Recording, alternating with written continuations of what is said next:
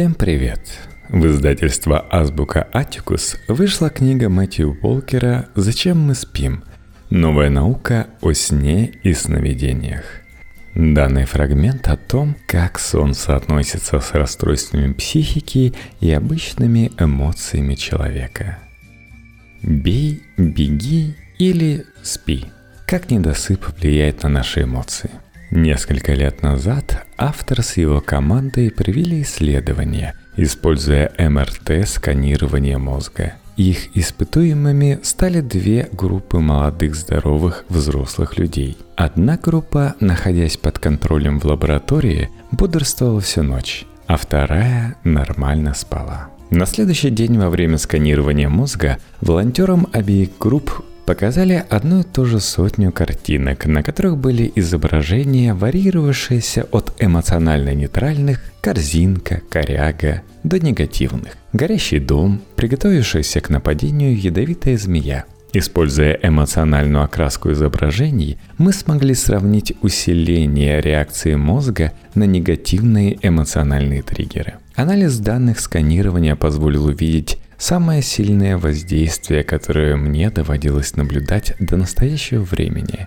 Миндалевидные тела, расположенные в левом и правом полушариях мозга, ключ к запуску сильных эмоций, таких как гнев, ярость и других, связанных с реакцией «бей или беги», показали более чем 60% рост эмоциональной реактивности у испытуемых лишенных сна. По сравнению с ними, участники, спавшие всю ночь, продемонстрировали умеренную, контролируемую степень активности миндалевидного тела, несмотря на то, что видели те же самые изображения. Создается впечатление, что без сна наш мозг возвращается к примитивному образцу неконтролируемой реактивности. Наши реакции становятся неуместными и неуправляемыми, и мы оказываемся не в состоянии поместить события в более широкий или обоснованный контекст.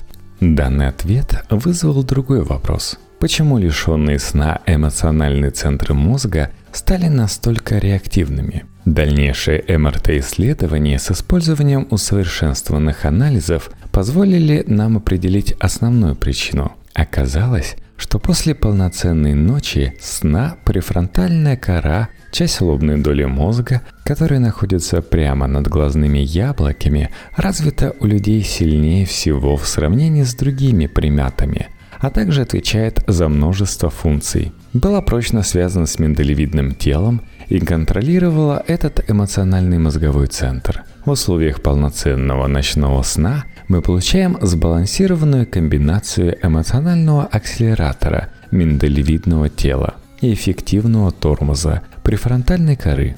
Однако при депривации сна прочная связь этих участков мозга нарушается. Мы теряем способность сдерживать наши атовистические импульсы, слишком уверенно жмем на педали газа наших эмоций, миндалевидное тело, и слишком мало пользуемся регулирующими тормозами, префронтальной корой. Без разумного контроля, который каждую ночь обеспечивает сон, мы не можем стоять на ровном киле неврологического, а значит и эмоционального состояния. Недавний эксперимент японских ученых, в котором они ограничили сон участников пятью часами в течение пяти ночей, подтвердил результаты наших исследований. Как не лишая мозг сна, Сразу на целую ночь или понемногу в течение нескольких ночей эмоциональные последствия будут одинаковы. Мозг, которому не хватило сна, бросает к обеим крайностям эмоциональной валентности, то к положительной, то к отрицательной. Вы можете подумать, что первое уравновешивает второе и таким образом нейтрализует проблему – к сожалению, эмоции и их воздействие на наши реакции и решения не работают таким образом. Крайности часто бывают опасными. Крайне плохое настроение и депрессия могут, например, породить в человеке чувство собственной никчемности и сомнения в ценности самой жизни. Теперь на этот счет мы располагаем более точными свидетельствами. Исследования среди подростков определили связь между нарушением сна, суицидальными мыслями, попытками и фактами самоубийства. По этой причине общество и родители просто обязаны ценить полноценный сон подростков, а не наказывать за него.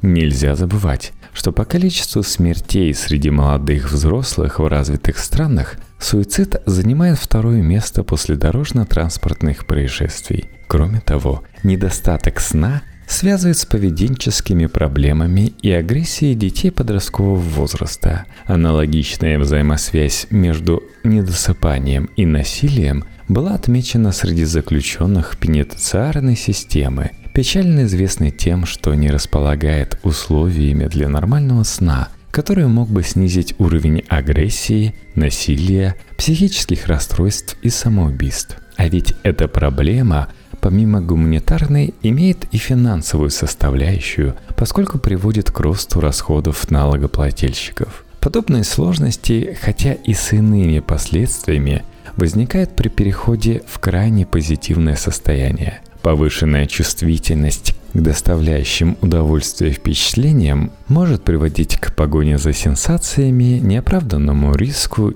и пагубным привычкам. Помимо этого, нарушение сна Вечный спутник приема лекарств, вызывающих зависимость или наркотиков. Недостаток сна также определяет частоту рецидива при многочисленных аддиктивных расстройствах, возникших из-за отсутствия контроля со стороны штаб-квартиры нашего рацио префронтальной коры головного мозга. С точки зрения профилактики, важно, что недостаток сна в детстве серьезно увеличивает вероятность раннего начала употребления наркотиков и алкоголя – даже в случае контролирования таких факторов повышенного риска, как тревожность, дефицит внимания и употребление наркотиков родителями. Теперь вы можете понять, почему вызванная лишением сна эмоциональная неустойчивость по принципу маятника не уравновешивает сама себя, а порождает дополнительную озабоченность. Экспериментируя со сканированием мозга здоровых людей – мы задумались о связи между сном и психиатрическими заболеваниями. Ни одно серьезное психическое отклонение не обходится без нарушений сна. Это утверждение касается депрессии, тревоги, посттравматического стрессового расстройства, шизофрении и биполярного расстройства, некогда известного как маниакально-депрессивный психоз. Психиатрии давно было известно о взаимосвязи между расстройством сна и психическими заболеваниями. Однако в научной среде преобладало мнение, что именно психические расстройства вызывают нарушение сна, то есть связь была односторонней. Мы же показали, что здоровые люди в силу нарушения или полного лишения сна могут иметь неврологический рисунок мозговой активности, сходный с наблюдающимся при многих психиатрических состояниях. Действительно, аффективные психиатрические расстройства оказывают влияние на те же участки мозга, которые задействованы в регуляции сна и на которые негативно воздействует недосыпание. Более того, гены, демонстрирующие патологические изменения при психиатрических заболеваниях, как правило, помогают контролировать сон и наши циркадные ритмы. Может быть, психиатрия неверно определила причину, и именно нарушение сна провоцирует психические заболевания, а не наоборот – нет, я полагаю, что это предположение ошибочно и упрощено. Я убежден, что потерю сна и психическое заболевание проще всего сравнить с двусторонним движением, при котором поток в одном или другом направлении может быть интенсивнее в зависимости от характера расстройства. Я не утверждаю, что отсутствие сна вызывает любое психиатрическое расстройство – Однако предполагаю, что нарушение сна остается неучтенным фактором, носящим свой вклад в провоцирование и поддержание многочисленных психиатрических заболеваний. И лучшее понимание природы и характера сомнологических расстройств, достичь которого нам еще только предстоит, имеет мощный диагностический и терапевтический потенциал. Предварительные, но убедительные доказательства начинают подтверждать это заявление. Один пример касается биполярного расстройства – Коллектив итальянских исследований изучил пациентов с биполярным расстройством, пребывающих в этой стабильной фазе. Продолжая непрерывные наблюдения, ученые на одну ночь лишали больных сна. Очень скоро большая часть испытуемых подверглась маниакальному приступу или впала в серьезную депрессию. На мой взгляд, этот эксперимент сложно оценить с этической точки зрения, но ученые смогли продемонстрировать одно важное наблюдение. Недостаток сна становится спусковым крючком психической нестабильности. Результат этого опыта объясняет, как нарушение сна, который почти всегда предшествует переходу из стабильного состояния в нестабильное, вполне может быть спусковым крючком расстройства, а не просто сопутствующим побочным эффектом. К счастью, существует и обратный эффект – Стоит вам улучшить качество сна пациентов, страдающих некоторыми психиатрическими состояниями, используя методику, которая называется когнитивно-поведенческой терапией бессонницы, ее мы обсудим дальше, и вы сможете облегчить тяжесть симптомов и увеличить периоды ремиссии. Моя коллега из Калифорнийского университета в Беркли, доктор Элисон Харви, была первопроходцем в этом вопросе. Улучшая качество, количество и регулярность сна, Харви и ее сотрудники систематически демонстрировали целительные свойства сна на примере многочисленных пациентов психиатрического отделения – Применяя сон в качестве терапевтического инструмента, они во всех случаях весьма эффективно оказывали воздействие на самые разнообразные отклонения, такие как депрессия, биполярное расстройство, повышенная тревожность и склонность к суициду. Укрепляя и регулируя сон пациентов, Харви успешно уводила их от границы критических состояний. На мой взгляд, это поистине огромная услуга человечеству. Перепады эмоциональной активности мозга, которые мы наблюдали у лишенных сна здоровых испытуемых,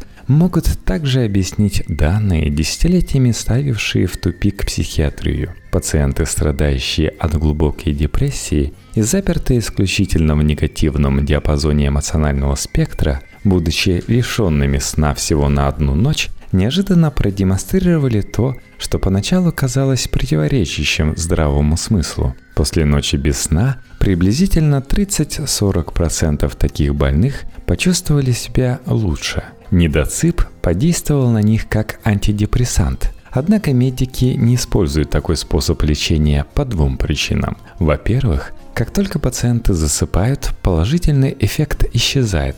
Во-вторых, те 60-70% больных, на которых отсутствие сна не действует положительно, могут впасть в еще более глубокую депрессию. Из этого следует, что применять депривацию сна в качестве терапевтического средства не рекомендуется. И все же данный опыт поставил перед нами интересный вопрос. Почему недостаток сна приносит пользу одним больным и вредит другим? Я считаю, что объяснение кроется в наблюдавшихся разнонаправленных изменениях в эмоциональной деятельности мозга. Депрессия не является только лишь избыточным присутствием негативных чувств. Тяжелая депрессия отличается ангидонией, то есть отсутствием позитивных эмоций, неспособностью получать удовольствие от обычно приятных вещей, таких как еда, общение или секс. Треть пребывающих в депрессии пациентов, положительно реагирующих на депривацию сна, может испытывать большую активность в цепочках мозга, связанных с вознаграждением, что усиливает чувствительность к триггерам, провоцирующим вознаграждение в результате депривации сна. Вследствие этого ангидония у больных ослабевает, и они могут начать испытывать удовольствие от привычных радостных занятий. Остальные две трети пациентов с депрессией, напротив, могут подвергнуться негативным последствиям депривации сна, что усугубит, а не облегчит их состояние. Если мы сможем выяснить, что отличает первых от вторых, то, надеюсь, сумеем создать более индивидуализированные методы борьбы с депрессией с помощью сна.